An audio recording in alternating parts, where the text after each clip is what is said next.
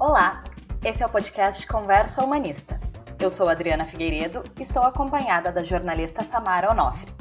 Hoje vamos conversar sobre gênero, sexualidade e jornalismo, sobre como a mídia brasileira e gaúcha faz a cobertura desses temas na atualidade. Para falar sobre o assunto, convidamos a jornalista Renata de Medeiros, jornalista esportiva que atualmente trabalha no Globoesporte.com e também já fez parte do grupo RBS, aqui no Rio Grande do Sul, e o jornalista Israel Castro Fritz, editor de rede no SBT Rio Grande do Sul. Sejam bem-vindos, obrigada por aceitarem nosso convite. É um prazer ter vocês aqui com a gente. Obrigado. Nossa primeira questão é: como vocês veem a cobertura de questões relacionadas a gênero e sexualidade pelo jornalismo brasileiro atual? É importante destacar mesmo que tem duas questões, né? Gênero separado de sexualidade, que, que foi a grande questão das teorias de gênero ou queer studies, que é discutir as duas coisas, como, como elas se relacionam conjuntamente, separadamente. É, eu fiz um TCC ainda já neste já era este século sobre a mídia gay e o gay na mídia. E a partir daí eu comecei a focar um pouco mais sobre essa questão, ainda que não seja o tema do, do que eu estudo. Apesar de, traba de trabalhar em veículo de comunicação, eu faço doutorado em literatura e estudo gênero, mas na literatura. E, bom, aquela época já tinha uma mudança em relação a conceitos. Então, a mídia hoje, em relação ao entendimento de gênero, está um pouco confusa, ainda não assimilou tudo. Parece que a gente está um pouco nos anos 90 e um pouco atual. Assim, eu acho que muda a cobertura de acordo com o veículo porque certa imprensa parece que ainda está no mundo GLS, né? E outra está mais atualizada, mais consciente das mudanças que teve desde então. Eu acho que o mundo das revistas está muito século à frente, né? Eu coleciono revistas desde a época do meu TCC sobre é, revistas gays daquela época que agora nem existem mais, né? Voltados para o universo homossexual masculino, basicamente. Eu acho que não existia revista para lésbicas no Brasil, não lembro de conhecer e coleciono revistas que tratam da questão da sexualidade, edições que tratam. Então tenho muitas capas que é, mostram casais, é, por exemplo, Daniela Mercury, a, Malu, tenho muitas revistas, é, revistas que trataram do assunto mesmo semanais em suas capas. E eu tenho uma revista National Geographic de 2017 que, cuja capa era Gender Revolution, que era que a, a revista de cabo a rabo tratava da questão de gênero e, e dessa mudança que teve do, do conceito de GLS para uma grande lista de possibilidades de identidades de gênero. Então, eu acho que tem uma mudança de veículos enquanto eu trabalho em TV, quando eu me comparo assim, a, é, abordagem nas revistas que estão que estão muito mais é, à frente, mais atualizadas nisso. Então eu acho que tem jornalismo e jornalismo no tratamento de gênero.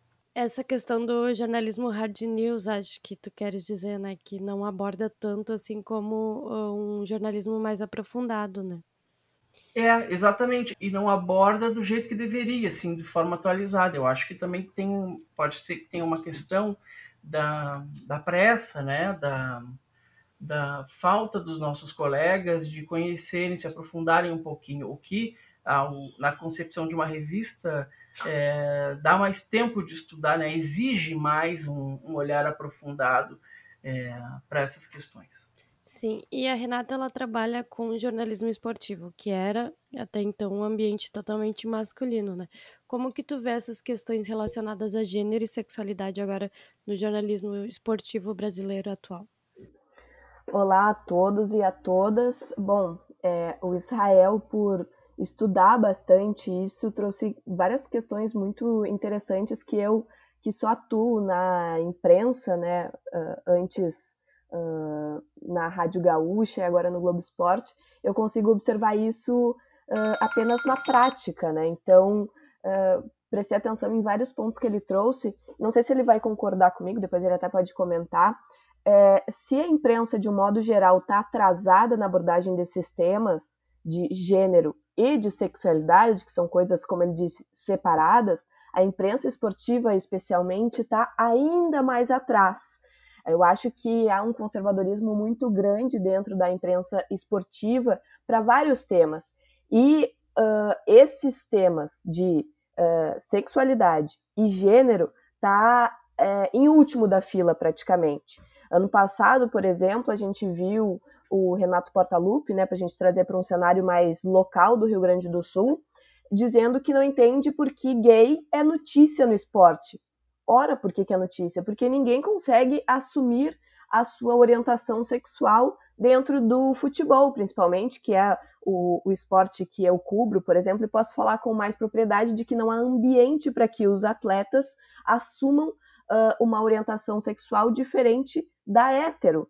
Então, Uh, há um atraso muito grande, eu vejo dessa forma. A imprensa esportiva, por ela ser é, majoritariamente masculina, carrega esse atraso junto. Agora que está havendo essa abertura de mais mulheres nas coberturas, e daí sim haver essa sensibilidade para tratar outros assuntos que ao longo da história foram ignorados pela imprensa esportiva, é, há uma representatividade maior. Uh, então, Acho que agora que está começando a abrir alguma possibilidade para que esses temas sejam abordados, embora a maneira como eles uh, sejam retratados às vezes não sejam a mais adequada possível, porque para a imprensa esportiva é um tema é, extremamente novo. Isso não era tratado uh, há 10 anos, por exemplo, quando eu entrei na imprensa. Posso dizer para vocês que eu não lembro. É, qualquer matéria sendo veiculada 10 anos atrás, por exemplo. Estou é, falando da minha memória, assim. Mas agora a gente consegue ver algumas coisas mais uh, assertivas neste sentido. Por exemplo, agora eu estou trabalhando no Globoesporte.com aqui do Rio de Janeiro e, e tem o blog Coisas do Gênero, que a Lívia Laranjeira e a minha colega Jamile estão é, fazendo no próprio Globo Esporte para trazer questões de gênero e de sexualidade, né? Que, que foram temas uh, extremamente ignorados pela mídia nos últimos anos. Uh, uma reportagem que me marcou muito aí no Rio Grande do Sul foi uma da Kelly Costa na Champions League, que é um campeonato eh, específico para times LGBT. E aí ela estava entrevistando um atleta, e esse atleta era o primo dela, e pela primeira vez a família desse, desse atleta viu pela TV que ele era gay. Ele, ele anunciou que era gay para sua família numa reportagem de TV, porque se sentiu à vontade com a Kelly Costa, que é repórter, mas casualmente prima dele. Então é um tema. Uh, e, e, aí eu pergunto para o Israel se, eu, uh, se a minha impressão é correta, um tema para a imprensa esportiva ainda mais delicado, porque foi ignorado durante muitos anos, e eu acho que justamente pelo fato de a imprensa esportiva, assim como o futebol, ser muito machista. Eu concordo com a Renata, mas eu acho que talvez eu não entendo de, de imprensa esportiva, eu entendo da minha convivência com os meus colegas e de certa dificuldade que eu tenho de ver assim. São duas coisas, então, né? Uma coisa é o ambiente do futebol e outra coisa são os colegas que tratam do esporte. É, no ambiente do futebol, eu acho que a, para além do, de todo o tabu da homossexualidade, tem a questão do patriarcado que, que eh, extrapola tudo isso. Que eu acho que o, o exemplo do Renato, é, não sei se é polêmico que eu vou falar, mas o Renato é um representante do patriarcado, no, no sentido mais abrangente e ruim, no, né?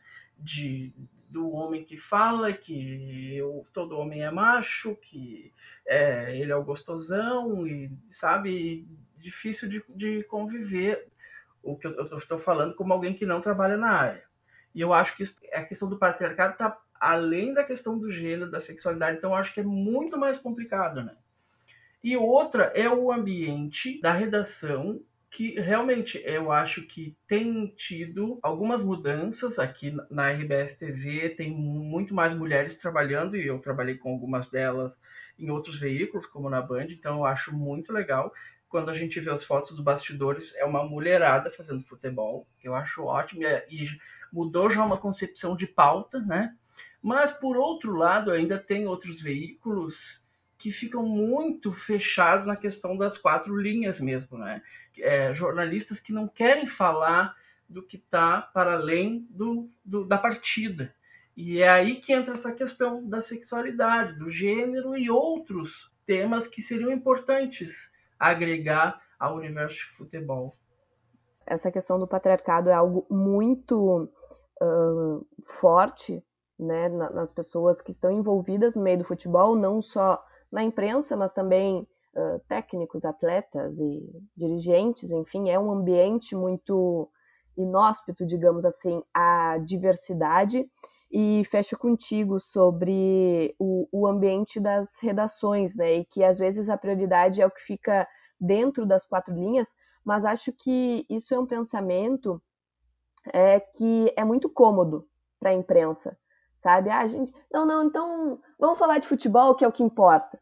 Não, peraí, o futebol pode trazer à tona outros temas que importam muito mais. Por que, que a gente não usa isso como gancho para levar a reflexão a pessoas que talvez não teriam acesso a esses temas é, e, e, casualmente estão ali assistindo é, ao telejornal de futebol, ou lendo uma matéria no jornal, ou, ou, ouvindo um programa de rádio. Então, eu acho que a imprensa esportiva subestima ou senta no, na sua uh, conformidade, digamos assim. É muito confortável falar só de futebol, sendo que tem outros temas que incomodam mais e que o futebol é, aguça essa reflexão e a imprensa esportiva acaba ignorando às vezes. Então, acho que é pouco aproveitado, aliás, esse gancho que a gente tem de usar o futebol como motivo de reflexão para questões sociais, por exemplo. Eu vejo é, essas questões no futebol feminino sendo muito mais refletidas, é, debatidas, e no futebol masculino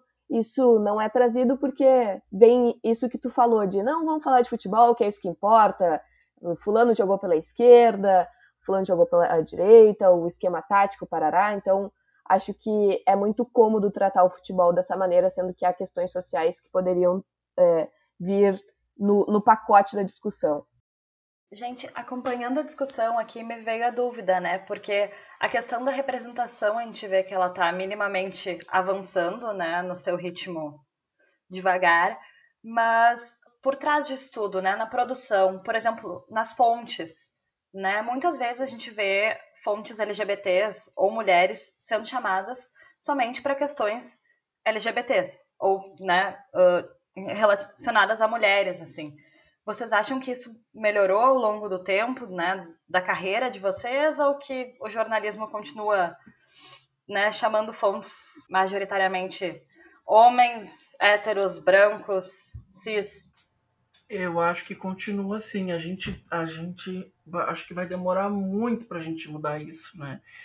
Porque até por uma questão de, de estrutura, de facilidade de acesso, de sabe, de, de colocação no mercado para visualizar as fontes, é muito difícil achar procurar uma diversidade, mas isso devia ser uma orientação, né, mais geral. Eu acho que o jornalismo está num momento que podia começar a, nos seus manuais, trabalhar a questão da diversidade como um todo, né? Não, não apenas fazer assim como a Vogue, ah, bom, temos que botar negros na capa, porque para mostrar.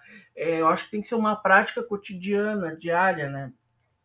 Da questão da diversidade como um todo, não só de gênero, mas como raça, como o exemplo que eu falei. Não como uma obrigação, mas é, como uma uma prática de cidadania, né? Eu acho que é ainda predomina muito a questão do, do mercado, que é basicamente o homem branco uh, e hétero, né? A gente é, e, e cis, a gente só ouve fonte trans quando é para falar de transexualidade. Então, eu acho que tem que ter, começar a pensar no encaminhamento para dizer assim, bom, tem, um, tem uma, uma médica trans, tem um advogado trans, ele pode falar de um outro assunto que não seja só transexualidade? Eu, eu fecho com Israel. É, parece que fica muito restrito, assim, ah, a gente ouve mulher quando é para falar de machismo, ouve fontes negras quando é para falar de racismo, mas daí quando é para falar sobre, é, sei lá, tática, tu convida, tu não convida nenhuma treinadora.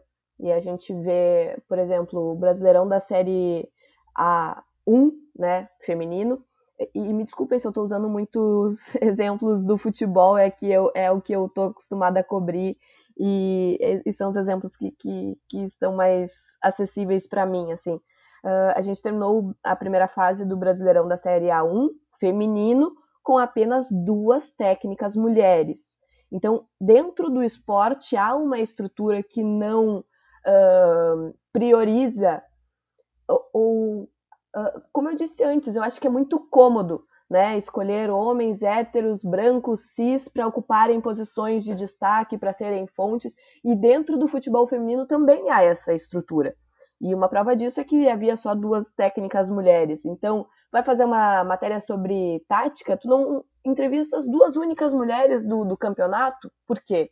Sabe? Então, uh, acho que fica muito restrito. No caso Robinho, eu acho que a gente tem outro grande exemplo disso, que quem uh, em um primeiro momento ficou indignado com a contratação do jogador Robinho, que foi é, condenado por violência sexual na Itália em 2013, as primeiras pessoas a ficarem ofendidas por essa contratação pelo Santos foram as mulheres, foram as torcedoras, foram as jornalistas esportivas, e a partir daí veio um movimento em que os torcedores homens e também os jornalistas homens também se posicionaram, mas uh, aí a gente observava a questão Robinho na TV, no rádio ou no jornal, tinha muita mulher falando. Por quê?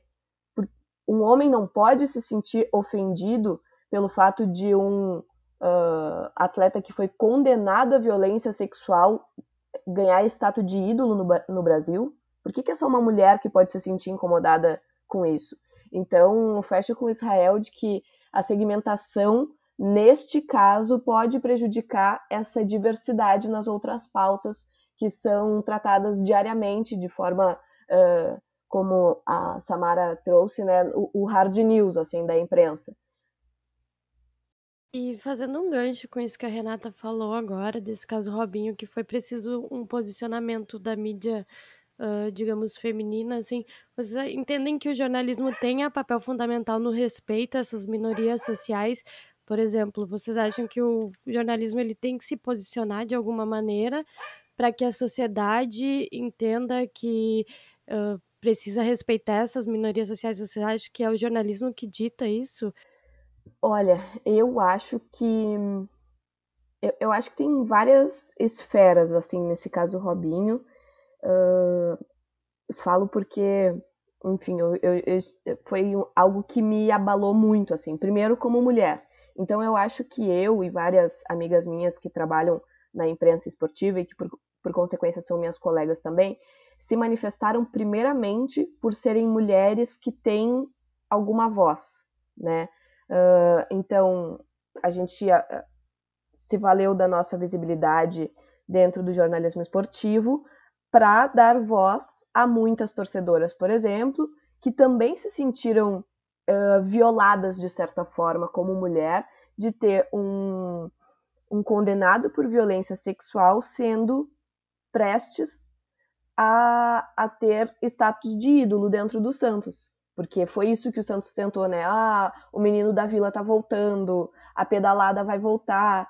Em nenhum momento tratou a, a questão do, do Robinho como um assunto mais sensível. Não, ignorou o fato de ele ter sido condenado por violência sexual e trouxe ele para ser ídolo de volta. O guri que foi formado aqui está voltando. Então, acho que primeiro teve isso, assim, a gente como mulher se sentiu violada e se posicionou e isso reverberou porque uh, a gente tem voz, digamos assim, dentro das redes sociais, principalmente, e dentro dos veículos de comunicação. A partir daí, acho que os nossos colegas se sentiram quase que na obrigação de se posicionarem também, porque em um primeiro momento a gente viu que só mulheres estavam falando isso E a gente começou, não, olha só, a gente tá sozinha nisso, parece que a gente fala todos os dias e ninguém escuta. E aí começou a engrossar o coro, daí vieram comentaristas também se posicionando, uh, e, e, eu vi pouco, assim, eu achei que eu veria mais e me decepcionaria, decepcionaria mais.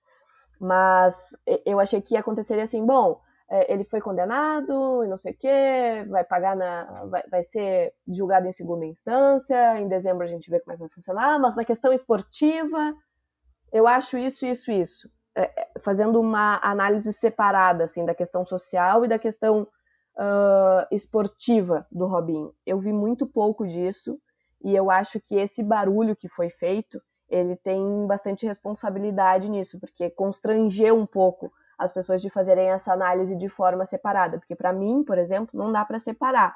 Então acho que a imprensa tem sim esse papel de abrir os olhos do público de que é um absurdo é, um jogador assim ser idolatrado, ser exemplo para criança, levar pessoas ao estádio para assisti-lo, é, é, um absurdo, descabido, é, mas também serve para dar voz às torcedoras que não têm o mesmo número de seguidores que a gente, que não tem um microfone do Sport TV para falar na TV, que não tem uma rádio gaúcha, por exemplo, à disposição para se posicionar.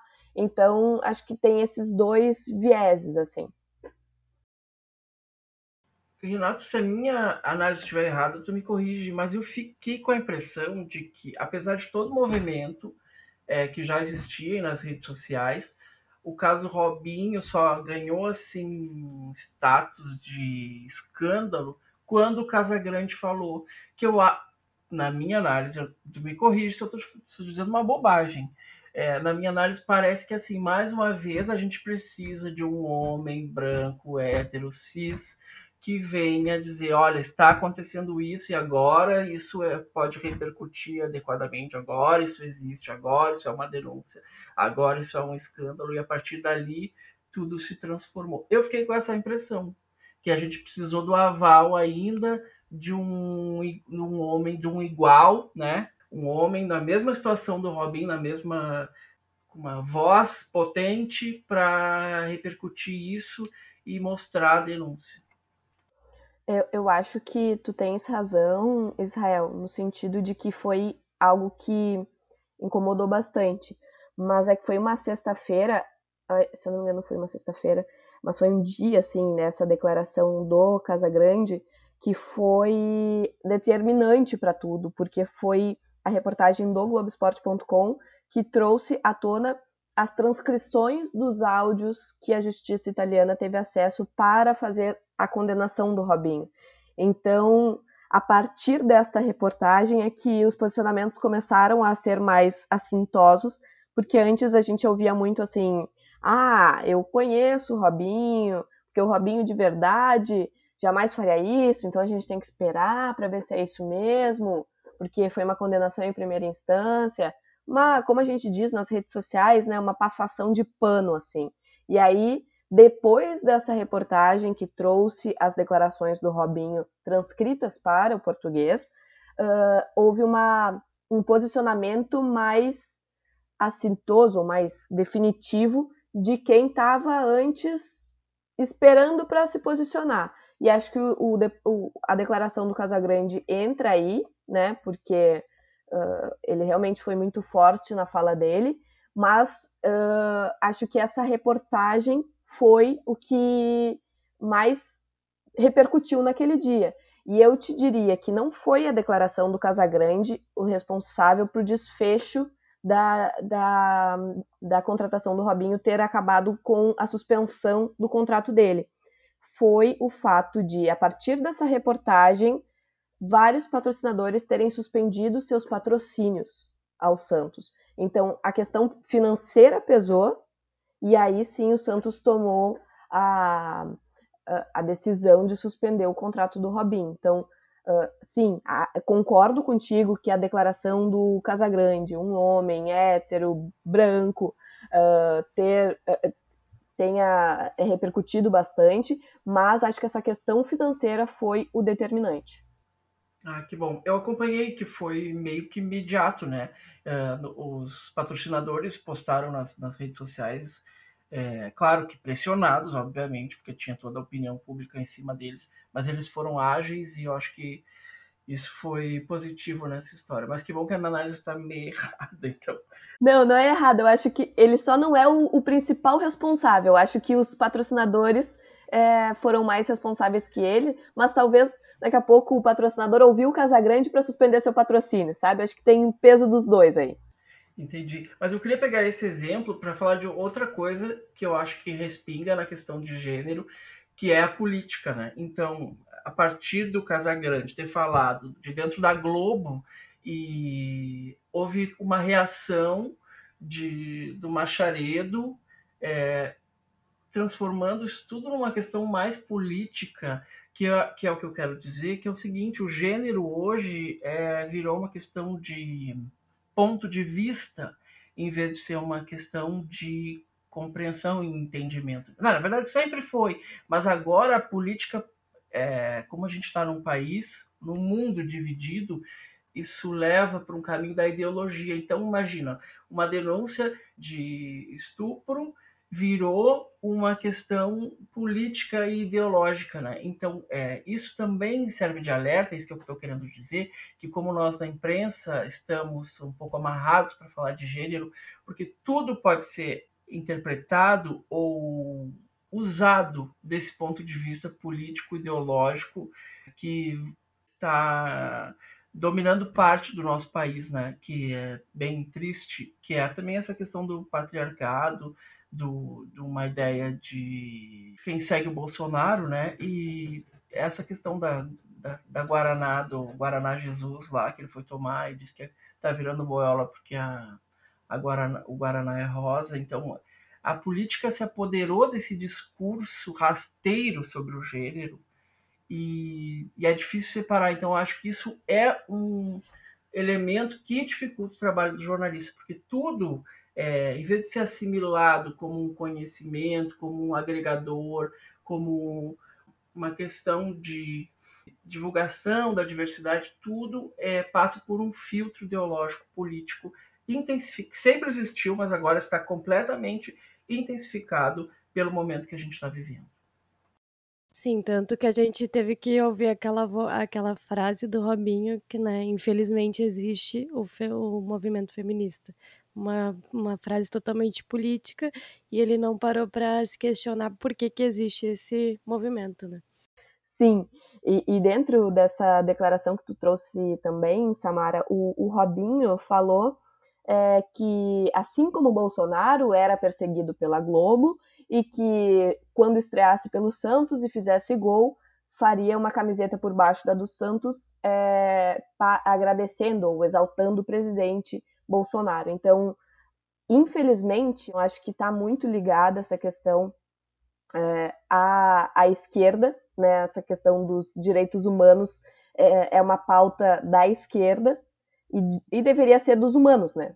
É, Para mim não faz sentido. Direitos humanos deveria ser uma, uma bandeira dos humanos e não da esquerda. Mas acaba sendo essa, tendo essa associação e aí essa dicotomia absurda que o nosso país vive de o que é direita é, é, é, o presidente Jair Messias Bolsonaro, o que é esquerda é todo o resto, então vai tudo para um balaio que as pessoas não sabem definir muito bem, e aí, o que, aí vai de acordo com o posicionamento político dela, isso é bom e isso é ruim, né? Não há uma reflexão sobre o tema, há uma, uma categorização se aquele tema é bom ou não.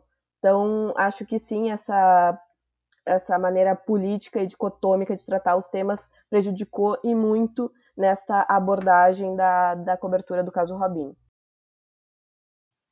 Bom, pessoal, infelizmente nosso tempo está acabando. O podcast Conversa Humanista de hoje fica por aqui. Contamos com a apresentação e produção das repórteres Adriana Figueiredo e Samara Onofre, e com a participação dos jornalistas Renata de Medeiros e Israel Castro Fritsch. Muito obrigada pela presença, Renata e Israel. A gente que agradece o convite, é sempre um prazer. Obrigado. Eu falaria mais duas, três horas. Estava bom esse assunto. Voltem a esse assunto, esse tema que é importante, com outros, outros olhares. Certo. Você pode encontrar outros episódios do podcast no portal Humanista. Até logo!